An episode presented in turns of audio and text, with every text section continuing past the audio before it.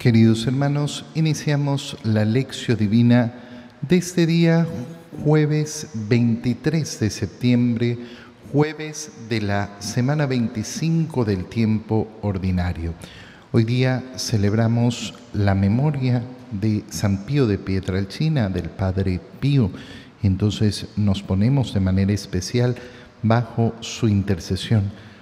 Por la señal de la Santa Cruz de nuestros enemigos, líbranos, Señor Dios nuestro, en el nombre del Padre y del Hijo y del Espíritu Santo. Amén. Señor mío, Dios mío, creo firmemente que estás aquí, que me ves, que me oyes. Te adoro con profunda reverencia, te pido perdón de mis pecados y gracia para hacer con fruto este tiempo de lección divina Madre mía Inmaculada, San José, mi Padre y Señor, Ángel de mi guarda, interceded por mí. Hoy día pasamos a la lectura del libro del profeta Ageo y leemos el capítulo 1, versículos 1 al 8. El día primero del mes sexto del año segundo del rey Darío, la palabra del Señor se dirigió por medio del profeta Ageo a Zorobabel, hijo de Selatiel, gobernador de Judea, y a Josué, hijo de Yosadac, sumo sacerdote, y les dijo, Esto dice el Señor de los ejércitos, este pueblo mío anda diciendo que todavía no ha llegado el momento de reconstruir el templo la palabra del Señor llegó por medio del profeta Ageo y dijo, de modo que es tiempo de vivir en casas con paredes revestidas de cedro, mientras que mi casa está en ruinas, pues ahora, dice el Señor de los ejércitos, reflexionen sobre su situación. Han sembrado mucho, pero cosechado poco. Han comido, pero siguen con hambre, han bebido, pero siguen con sed, se han vestido, pero siguen con frío, y los que trabajaron a sueldo echaron su salario en una bolsa rota. Esto dice el Señor de los ejércitos, reflexionen, pues sobre su, pues situación, suban al monte, traigan madera y construyan el templo, para que pueda yo estar satisfecho y mostrar en él mi gloria, dice el Señor. Palabra de Dios. Es sumamente interesante después de haber leído el profeta Estras, empezar la lectura de Ageo, eh, donde vemos que a pesar de que el Señor ha impulsado esa reconstrucción del templo para que Israel vuelva a ocupar esa tierra prometida. Y como hemos visto este prodigio de que el mismo rey de la orden de la reconstrucción del templo, eh, muchos en el pueblo se ponen a dudar. Muchos judíos se comienzan a preguntar si de verdad será el momento de reconstruir el templo. Tal vez no ha llegado el momento todavía.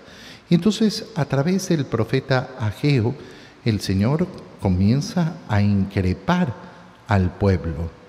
De modo que es tiempo de vivir en casas con paredes revestidas de cedro, mientras mi casa está en ruinas. ¿Cuál es el significado de esto? Lógicamente hay un significado material e inmediato. Es el mismo, eh, el mismo motivo que ha tenido el rey David para construir el templo original. ¿Cómo puede ser que yo tenga un palacio y el arca del Señor esté en una tienda de campaña? En una tienda en la cual ha estado efectivamente a lo largo de todo ese camino por el desierto y ese es el motor que impulsa a David a construir eh, el templo.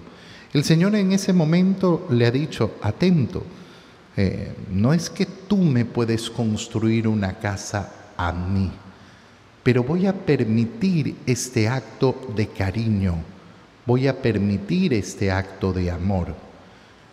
Efectivamente, nosotros no le podemos construir una casa al Señor donde Él habite dignamente, pero el Señor se rebaja para permitirnos realizar esto.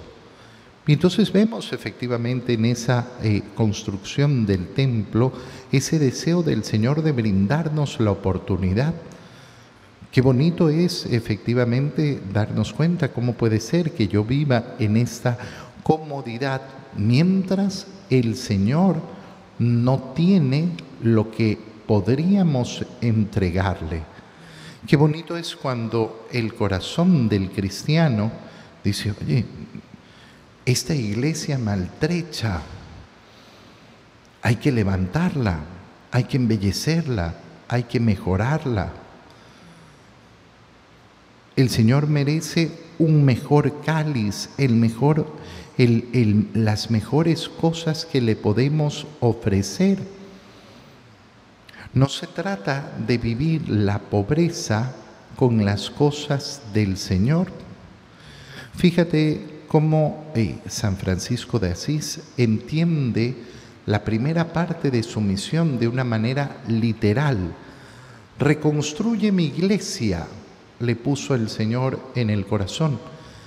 Y efectivamente él comenzó a reconstruir esa iglesia donde se encontraba, que conocía, una pequeñísima capilla, la porciúncula. Porciúncula, ¿por qué? Porque era una cosa diminuta y bueno, reconstruirla físicamente. A partir de esa reconstrucción física va a pasar al nivel espiritual.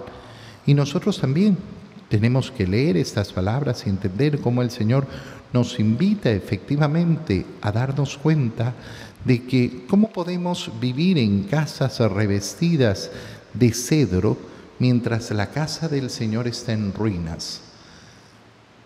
Y así como nos preocupamos por la construcción de los templos donde se celebra la misa, donde se bautiza, donde los matrimonios inician su vida sacramental, también nos preocupamos, lógicamente, de esa casa del Señor que tiene que ser mi alma ¿De qué me sirve vivir en una casa preciosa si mi alma, que es el templo del Señor, está en ruinas?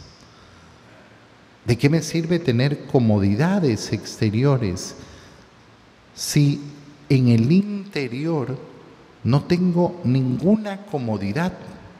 Si en el interior de mi alma mi alma sufre por no estar viviendo a la altura en la dignidad para la cual ha sido creada. La, lectura del profeta Geo nos invita efectivamente a hacer una profunda reflexión sobre esa, eh, sobre esa vida espiritual, sobre ese templo espiritual.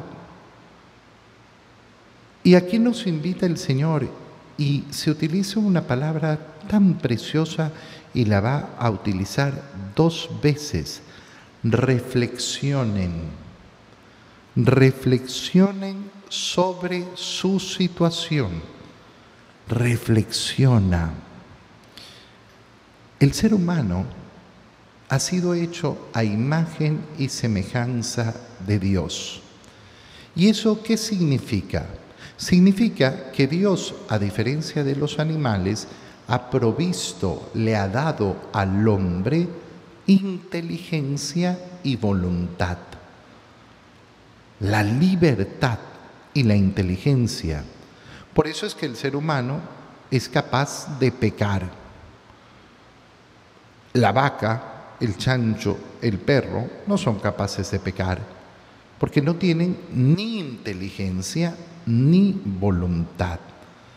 Pero nosotros tenemos estas dos características que nos permiten elevarnos a la altura de Dios.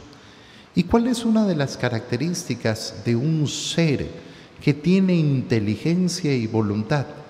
Reflexionar, no actuar a lo loco, no actuar instintivamente, no actuar según las ganas, según los gustos, según los sentimientos. Qué prisión más grande la que viven tantas personas. ¿Por qué? Porque su reflexión solo se queda a esa altura, a la altura de las ganas, a la altura de los sentimientos, a la altura de los gustos. Reflexionar es pensar con mucha más profundidad, teniendo en cuenta el punto de partida. El punto de partida es justamente mi libertad. Yo decido. Yo soy el que decido. No es que yo tengo tantas ganas de hacer esto, es que yo tengo sentimientos tan profundos que me inclinan a hacer esto. ¿Sí? Pero resulta que yo no me dejo llevar por los instintos, ni por las ganas, ni por los sentimientos. ¿Por qué? Porque yo decido. Eso es lo que se llama el dominio de uno mismo. ¿Y qué ocurre cuando una persona se esfuerza en dominarse a sí mismo? Que camina un camino de dicha, que camina un camino de felicidad, verdadero y profundo. Oye, tú lo puedes ver a niveles, eh, a niveles sumamente bajos. Cuando una persona, por ejemplo, decide hacer una dieta, porque quiere verse bien o porque quiere mejorar su salud o por el motivo que sea. Y se esfuerza y se sacrifica y decide con su libertad que a pesar de poder comer lo que quiera, no lo va a hacer. Y cuando ese esfuerzo comienza a dar frutos, ¿qué siente? Dicha se siente orgulloso de sí mismo. Me propuse bajar de peso y lo conseguí. Mira en un nivel tan bajo cómo funciona ese corazón humano. Imagínate cuando ese dominio de nosotros mismos nos lleva y nos conduce a la verdadera altura de los hijos de Dios no es que no tengo ganas de esto, pero lo hago porque el Señor me lo manda, porque el Señor me lo pide. Me domino a mí mismo. Esta es la reflexión a la cual nos invita el Señor a través del profeta Ageo. Reflexiona.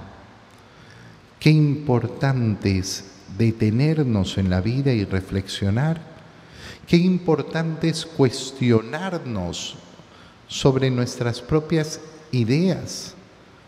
No es que a mí me parece, ok, detente y piensa si aquello que te parece es verdaderamente correcto y la voluntad del Señor. ¿Cuántas personas se niegan a reflexionar porque en el fondo no quieren cuestionarse a la luz del Señor? Yo por eso a tantas personas cuando las aconsejo les tengo que decir, mira, si no quieres no me tienes que creer lo que te digo, pero por favor, anda delante del Señor, delante del Santísimo especialmente y pregúntale a Dios, pregúntale a Él Ahí es donde empieza la verdadera reflexión. Porque aquella reflexión que se realiza solo preguntándonos a nosotros mismos es bastante inútil. Es bastante inútil. Mira, si en algo somos expertos y sumamente buenos, es para engañarnos a nosotros mismos, para mentirnos a nosotros mismos para convencernos a nosotros mismos. Qué importante es abrir con humildad el corazón y preguntarle al Señor, Señor, me he tomado el tiempo para ponerme delante de ti y preguntarte a ti, para que junto a ti yo pueda reflexionar. ¿Cuál es la reflexión que manda hacer el Señor? Y fíjate qué, qué preciosa es esa reflexión. Han sembrado mucho, pero cosechado poco. Han comido, pero siguen con hambre. Han bebido, pero siguen con sed. Se han vestido, pero siguen con frío. Y los que trabajaron a sueldo echaron su salario en bolsa rota. ¿Cuál es la idea de esto? ¿Acaso no vale la pena el trabajo que se realiza? Sí, claro, es el trabajo que tenemos que hacer a diario. Pero, ojo, yo me alimento hoy. ¿Qué tengo que hacer mañana? Volverme a alimentar. ¿Pero por qué si ya me alimenté? Porque ya me alimenté ayer. Hoy tengo que volverme a alimentar. Ninguna persona toma agua cuando tiene sed pensando, ah, hoy con esta agua nunca más en mi vida tendré sed. No, me está quitando la sed en este momento y después, ¿qué vendrá? ¿Otra vez? darse cuenta que en esta vida, si yo me afano por esas cosas diarias, bueno, nunca voy a solucionar absolutamente nada. No es que voy a conseguir con este sueldo asegurarme el porvenir. No es que con esta comida me estoy asegurando el no tener que comer nunca más o el no pasar hambre nunca más. No, no, porque esa es la vida humana. La vida humana en este mundo temporal es luchar todos los días para saciar aquellas necesidades que tenemos. Pero si yo pongo mi corazón solo en eso, solo en saciar las necesidades corporales que tengo, entonces voy a perder de vista toda esa necesidad espiritual. Si yo pienso que la felicidad está en conseguir las cosas del mundo, bueno, siempre me encontraré en el mismo vacío. Yo mm, siempre pienso eh, en este sentido, en esa pasión que tienen las personas por los deportes, que es muy bonita en cuanto, eh, en cuanto que nos brinda entretención. Pero cuando una persona cree que la vida, la dicha, depende de ganar el campeonato, y, esto le, y a esto le dedica alma, vida y corazón, parece que no hubiera reflexionado en algo tan sencillo. Ganaste el campeonato, muy bien, y ahora, ahora empieza otro. Después de que has ganado el campeonato, empieza otro. ¿Qué meta se alcanzó? Ninguna, ninguna meta se alcanzó. Cuando queremos convertir en meta la entretención, es el absurdo total. Era entretención, era diversión, tenía que estar a ese nivel. Analiza un poquito qué es lo que sucede en el mundo respecto a la economía. Oye, si tú analizas la economía mundial, verás que los recursos del mundo están destinados desproporcionalmente a la entretención. Desproporcionalmente. La cantidad de dinero y recursos que se utilizan para lograr el fin de la entretención, tan necesaria, tan necesaria. Lógico, el ser humano necesita entretenerse.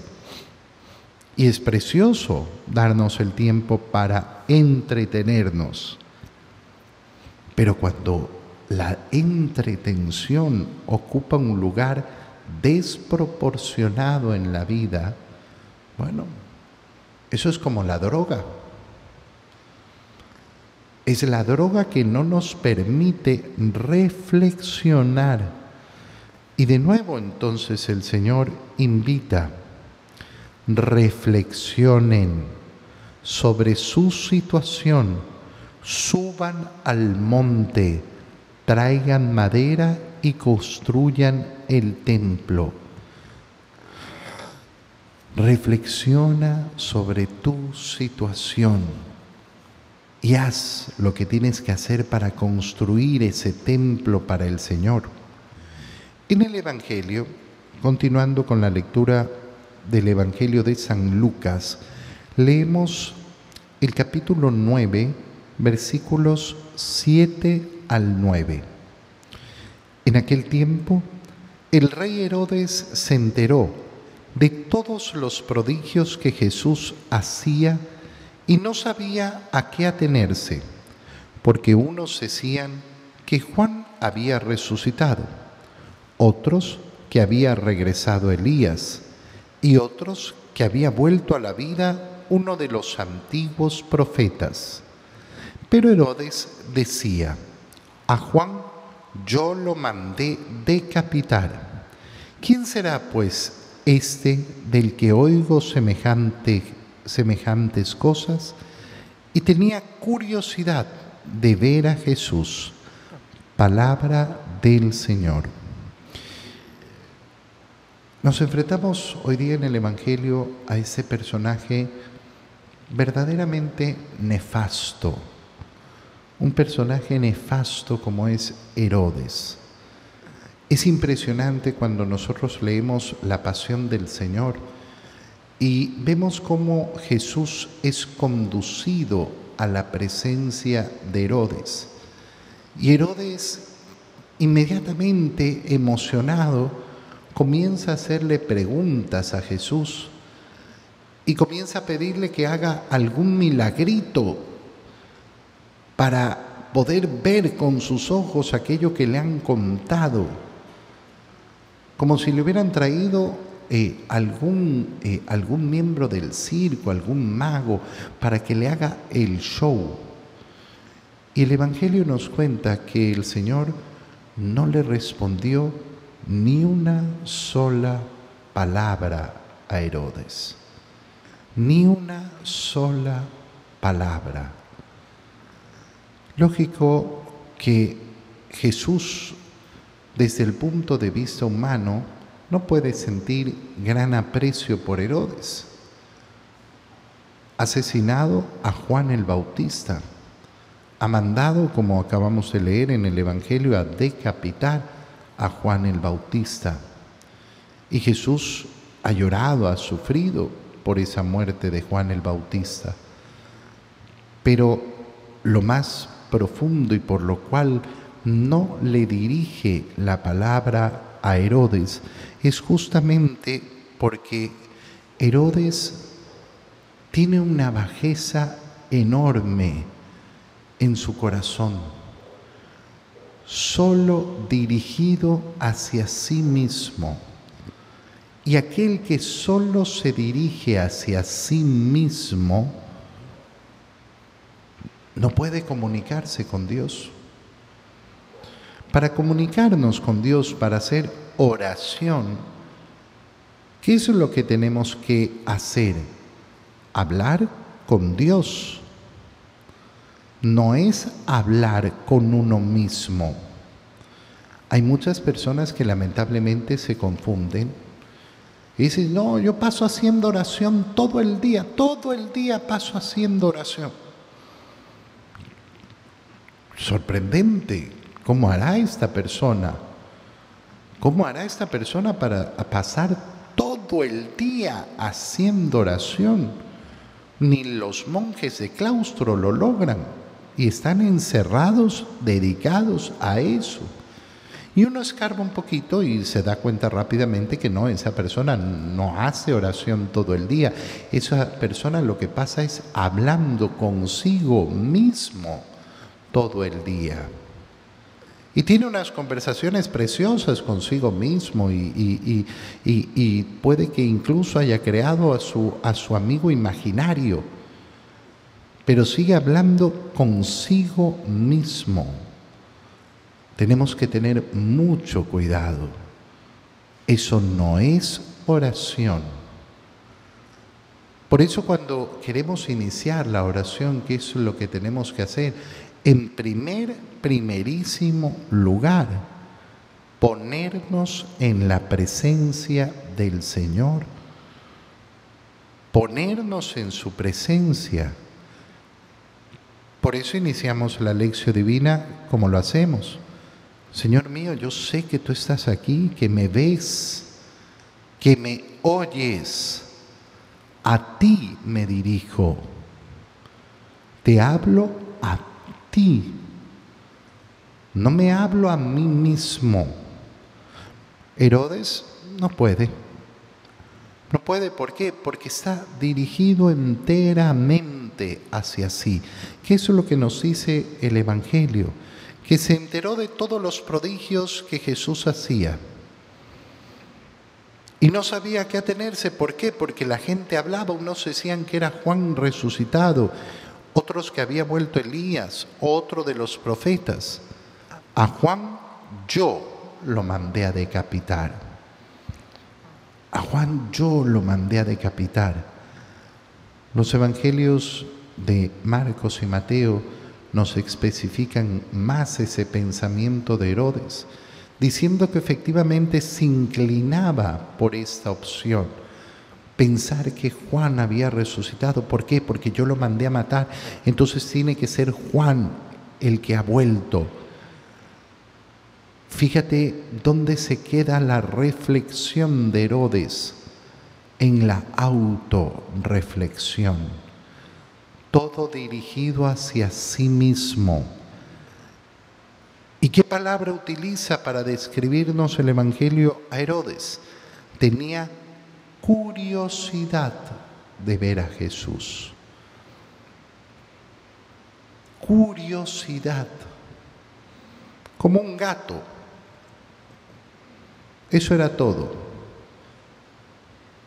Eso era todo lo que tenía. Oye, la curiosidad, la curiosidad sana nos lleva efectivamente a preguntarnos, a querer conocer, lleva al ser humano a inventar. La curiosidad es una, eh, es una parte de nuestra alma que de verdad tenemos que aprovechar. Pero cuando la curiosidad es malsana, cuando la curiosidad está simplemente dirigida a mi placer personal, para enterarme, para saber, para ver, entonces le tenemos que huir. La primera curiosidad que tenemos que desterrar de nuestra vida es esa de querer estar enterados de la vida de los demás.